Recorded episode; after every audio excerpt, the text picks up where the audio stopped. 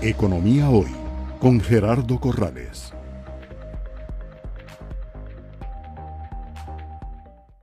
Gracias por estar con nosotros en un nuevo programa de Economía Hoy, democratizando la educación financiera. Vamos a darle seguimiento a la evolución que ha tenido el tipo de cambio desde el año 2019 hasta el 21 de mayo del 2022, porque sí hay una preocupación de nuestros seguidores de qué es lo que está sucediendo para que el tipo de cambio siga subiendo, es decir, que el colón se siga devaluando o lo que es lo mismo, que el dólar se esté apreciando. Esto quiere decir que hay que dar más colones por un dólar, lo cual hace que para los costarricenses se encarezcan las transacciones en dólares y por el contrario hace que para los extranjeros Costa Rica se vuelva eh, un destino mucho más eh, barato. Y también eh, vamos a ver el comportamiento muy ligado con esto del saldo de las reservas monetarias internacionales del Banco Central, que es como un inventario de reservas, de un inventario de activos eh, externos en la forma de títulos valores de gobiernos como los Estados Unidos, como el gobierno alemán o bancos de primer orden, que son activos muy líquidos. O sea que cuando el Banco Central necesita esos dólares para evitar que haya fluctuaciones violentas en el tipo de cambio, puede venderlos rápidamente y a un buen precio y con eso hacerle frente a los requerimientos de dólares del mercado local.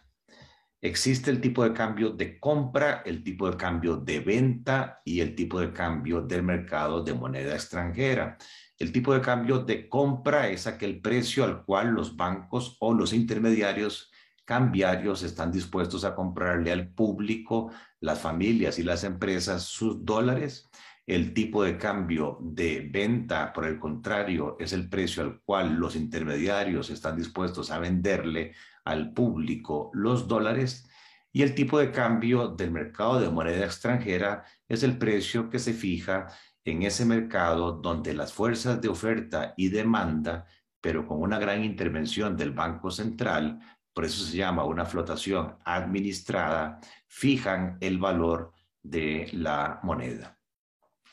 En el siguiente gráfico lo que vamos a observar es la evolución del tipo de cambio de compra. Como pueden ver, este tipo de cambio lo podemos observar el 22 de mayo del 2019 estaba en 584 colones con 47 céntimos por un dólar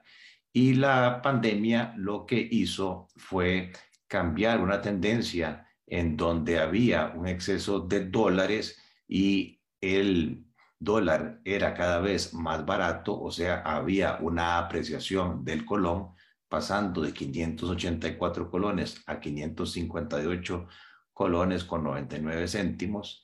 cuando la pandemia, a partir de abril del 2020, hace que ese exceso de oferta de dólares empiece a desaparecer, especialmente por los efectos negativos de la pandemia sobre el turismo y sobre la inversión extranjera directa. Y a partir de ahí lo que vemos es una línea creciente en el tiempo, prácticamente todos los meses, y hasta llegar a el último dato, que es el 21 de mayo, con un tipo de cambio de compra que ya está en 672 colones con 96 céntimos.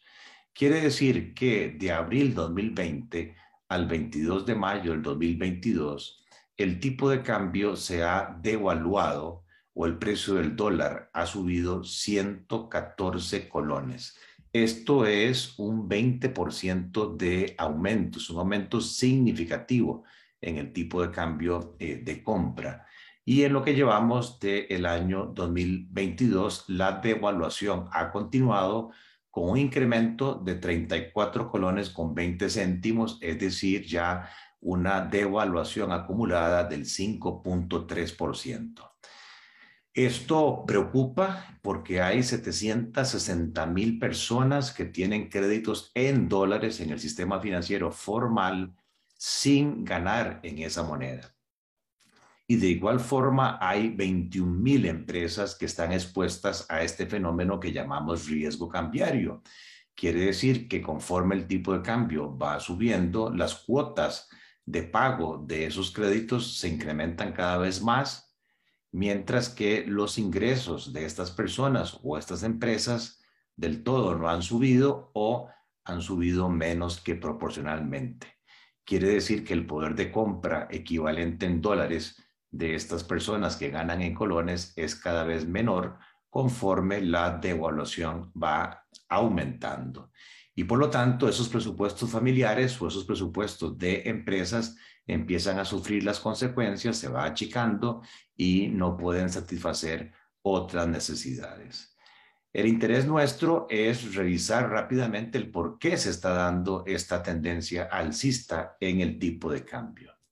Para eso tenemos que entender que nuestro mercado cambiario se divide en dos componentes. Hay un componente de negociación de dólares del sector privado con los intermediarios cambiarios, es decir, las familias, las empresas cuando quieren negociar, comprar o vender sus dólares, acuden a las ventanillas de los intermediarios, llámese estos bancos estatales, privados, cooperativas de ahorro y crédito, mutuales, cajas, casas de cambio, etc. Este gráfico mensual desde el año 2019 lo que refleja son las compras netas de dólares que los intermediarios hacen al público. Vean que esas barras, repito, que son la diferencia entre las compras de dólares menos las ventas de dólares que los intermediarios hacen con el público, son todas las barras positivas, salvo en octubre del 2020. Quiere decir que el mercado privado, el mercado de negociación en las ventanillas de los intermediarios es superavitario o ha sido superavitario. Es decir, sobran los dólares en ese mercado de negociación. Por lo tanto, como en cualquier otro mercado de un bien o un servicio, cuando sobra, cuando hay sobreoferta de ese bien, se abarata. Quiere decir que si en Costa Rica el tipo de cambio se fijara solamente por las fuerzas libres del mercado privado, lo que tendríamos es un dólar cada vez más barato. El dólar tendría que estarse apreciando. ¿Y por qué entonces estamos viendo el fenómeno contrario? Un dólar que se hace cada vez más caro. Bueno, porque hay otra fuerza fundamental que interviene en estos mercados de negociación de divisas, que es el gráfico siguiente. De acuerdo con el reglamento del mercado de moneda extranjera establecido por el Banco Central, las entidades del sector público no bancario, como el gobierno central, el ICE, Recope, la Caja Costarricense, el Seguro Social, otros órganos desconcentrados o descentralizados, no pueden ir directamente al MONEX a negociar sus divisas. En el pasado lo podían hacer, pero mm, esos montos son muy relevantes, de manera tal que cuando Recope tenía que hacer una importación de petróleo y entraba al mercado del MONEX, disparaba el tipo de cambio. Entonces, en aquel momento lo que se dijo fue, el Banco Central va a atender los requerimientos de dólares del sector público no bancario con sus reservas monetarias internacionales, haciendo uso de esas reservas, y posteriormente el Banco Central va a recuperar gradualmente esos dólares o va a vender ese exceso de dólares que le compró al sector público no bancario en el MONEX para evitar que hayan fluctuaciones violentas en el tipo de cambio.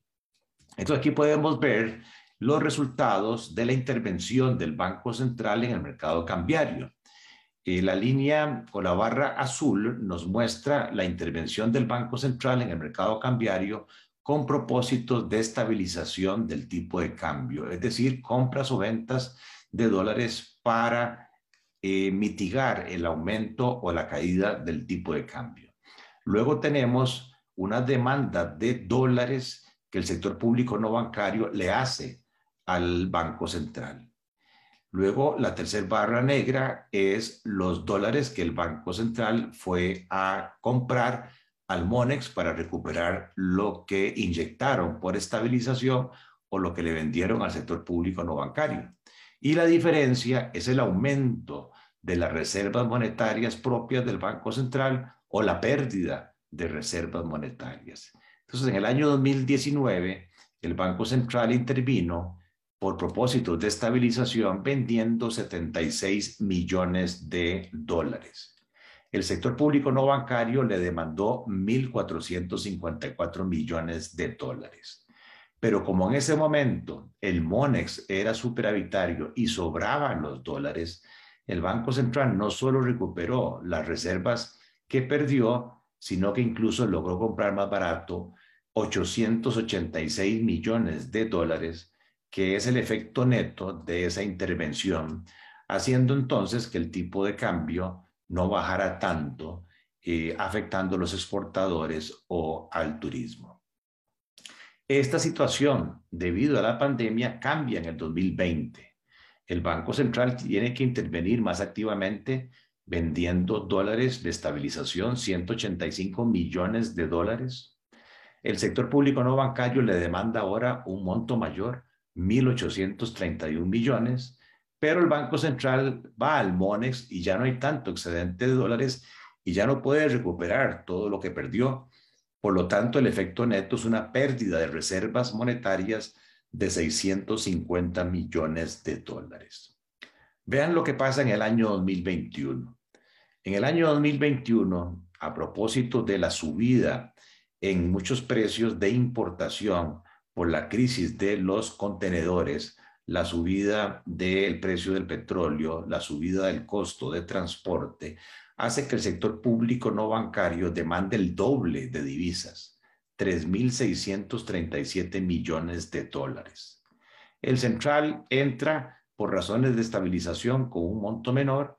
y trata de recuperar todo lo que le vendió al sector público y el monto de estabilización, pero solo recupera 2.333. Quiere decir que en el año 2021 también hubo una pérdida de reservas por 1.340 millones de dólares. En lo que llevamos del año 2022 a la fecha, 20 de mayo, vemos que el Banco Central casi no ha intervenido solamente se han dado de enero a mayo dos intervenciones del Banco Central en el mercado cambiario.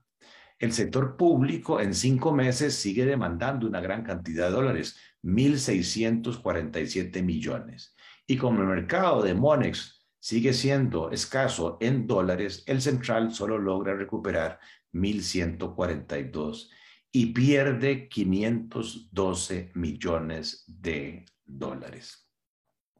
Quiere decir que en el mercado privado, como veíamos, hay un exceso de dólares. Pero estos requerimientos que se están dando en los últimos años del gobierno central, de Recope, de la Caja, del ICE, para satisfacer sus necesidades de dólares para importar petróleo, para importar medicinas, para pagar transporte, o porque el gobierno central está captando más en colones para aprovechar las tasas bajas, pero tiene que pagar parte de sus vencimientos en dólares, el gobierno ha estado demandando más dólares. Y esto hace en consecuencia que el efecto neto sea una demanda mayor por dólares, que es lo que explica que el tipo de cambio esté subiendo. Pero vean que esa subida del tipo de cambio, por decirlo así, no es totalmente real porque hay una demanda en el año 2022 que no se está llevando al MONEX, que son estos 512 millones de dólares de pérdida de reservas. Esos 512 millones de dólares, comparado con el volumen total de dólares que se va transando en el año 2022 en el MONEX, que son 2.100 millones de dólares, representa un 25% de ese volumen transado. Quiere decir que el tipo de cambio de compra de hoy no debería ser 673 colones, sino aproximadamente un 25% mayor. O sea, sería el tipo de cambio, entre comillas, de equilibrio de 840 colones. Pero el Banco Central no ha dejado que el tipo de cambio llegue a ese nivel, a pesar de que las fuerzas de mercado privadas y públicas harían que el tipo de cambio fuera 840 colones, porque el Banco Central ha tomado la decisión de contener la subida en el tipo de cambio perdiendo reservas monetarias internacionales que como lo vemos en este otro gráfico, hay dos niveles de reservas monetarias internacionales, las que se publican en la página del Banco Central, pero que estas reservas no todas pueden ser utilizadas para efectos de intervención o de estabilización del tipo de cambio,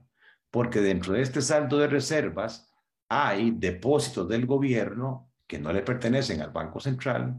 y también están aquí contabilizados los depósitos que los bancos comerciales hacen en el Banco Central por legislación, por obligación, que es conocido como el encaje mínimo legal en dólares.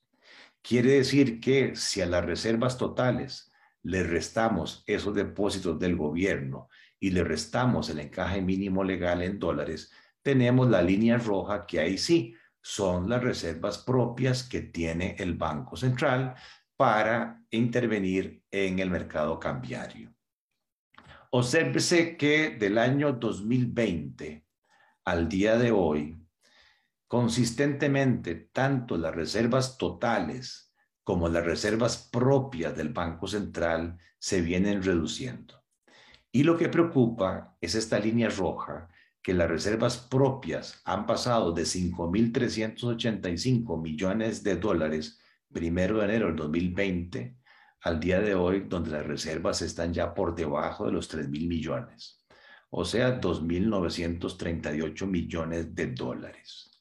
Aquí la alerta naranja, por decirlo de alguna forma, es que se han perdido 2.447 millones de dólares,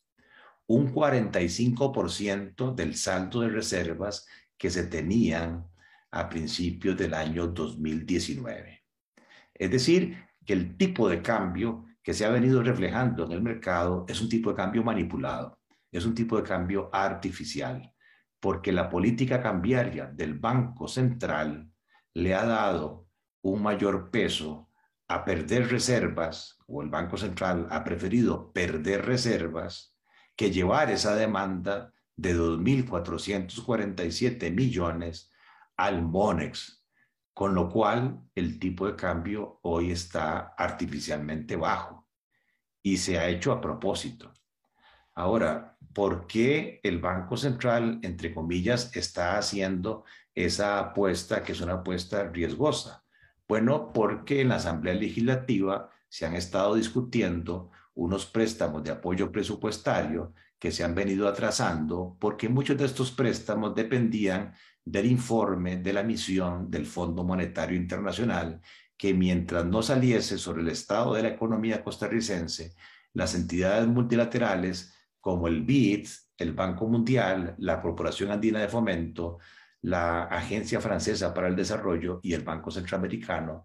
estaban menos dispuestos a ofrecer estos dólares. Si bien es cierto, estos dólares son para el gobierno central, son préstamos que toma el gobierno central y que requieren autorización de la Asamblea Legislativa, muchos de estos dólares vienen a financiar gastos en colones. Y por lo tanto el central está previendo que este saldo por formalizar de más de 3 mil millones de dólares de préstamos de agencias multilaterales de apoyo presupuestario, un alto porcentaje de ellos se va a convertir a colones y el Banco Central va a recuperar las reservas que ha perdido hasta la fecha.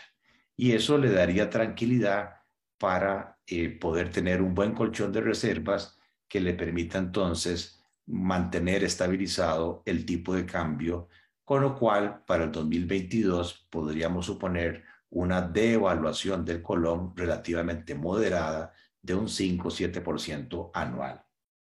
Pero es una apuesta arriesgada porque si por alguna razón estos créditos externos no se aprueban o no se cumplen los requisitos, estos dineros no vendrían y el Banco Central ya no puede seguir perdiendo reservas porque en el acuerdo con el Fondo Monetario se fijó un saldo mínimo de reservas que ya anda muy cercano a este nivel de los 2.900 millones de dólares y por eso el Banco Central solo ha logrado intervenir dos veces durante este año 2022 porque su margen de maniobra se le viene reduciendo debido al piso que tiene que cumplir con el Fondo Monetario Internacional. en cuyo caso, si estas reservas eh, o estos préstamos no ingresan al país, ahí sí tendríamos una situación crítica y el Banco Central ya no podría seguir manteniendo controlado el tipo de cambio y si la inflación internacional continúa subiendo y hay mayor demanda de divisas como se prevé que va a hacer, ahí sí tendríamos una situación creciente de devaluación y fácilmente el tipo de cambio podría empezar a dispararse a los mil colones por eh, dólar, en cuyo caso pues tendríamos una crisis económica eh, complicada y por esa razón el llamado a los legisladores, al Ministerio de Hacienda, al Banco Central, para que agilicen estos préstamos de apoyo presupuestario para que los mercados financieros se tranquilicen. Y de igual forma eh, hay otra fuerza que ha estado influyendo sobre esta mayor demanda de dólares y es que las operadoras de pensiones han estado sacando parte de sus ahorros al exterior y eso es una demanda incremental de dólares. Urge en consecuencia que las tasas de interés en colones empiecen a subir para que haya eh, rendimientos atractivos locales y también urge que empiece a desarrollarse un mercado de capitales en Costa Rica para que las operadoras de pensiones a través de proyectos vía alianzas público-privadas puedan invertir en ese tipo de proyectos o, como se había mencionado, el Fondo Nacional de Vivienda eh, pueda crearse para que emita bonos con respaldo de hipotecas de casas de habitación para que las operadoras de pensiones diversifiquen su riesgo de inversiones en el gobierno y puedan obtener rendimientos locales interesantes para evitar que se siga sacando dólares del país presionando el tipo de cambio, lo cual es un problema porque, como decíamos, no solamente se afectan las familias y las empresas que tienen riesgo cambiario, sino que como un componente importante los costos de producción de las empresas públicas y privadas está en dólares, pues un tipo de cambio devaluándose, un tipo de cambio mayor, haría que los costos sean mayores y eso afectaría aún más el poder de compra de las familias, de las empresas, afectando negativamente el bienestar colectivo.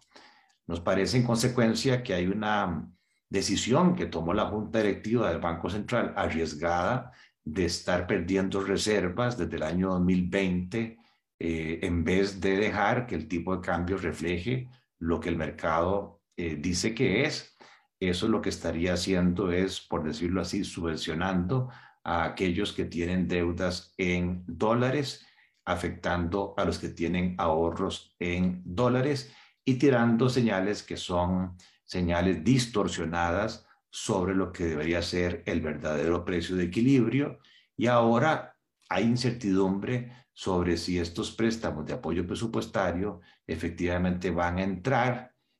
todos esperamos, mi persona espera que eso sea así, que haya racionalidad en, en la nueva Asamblea Legislativa y con eso pues se volvería a una estabilidad cambiaria que los números dan para que se siga mostrando una devaluación, pero repito, una devaluación moderada.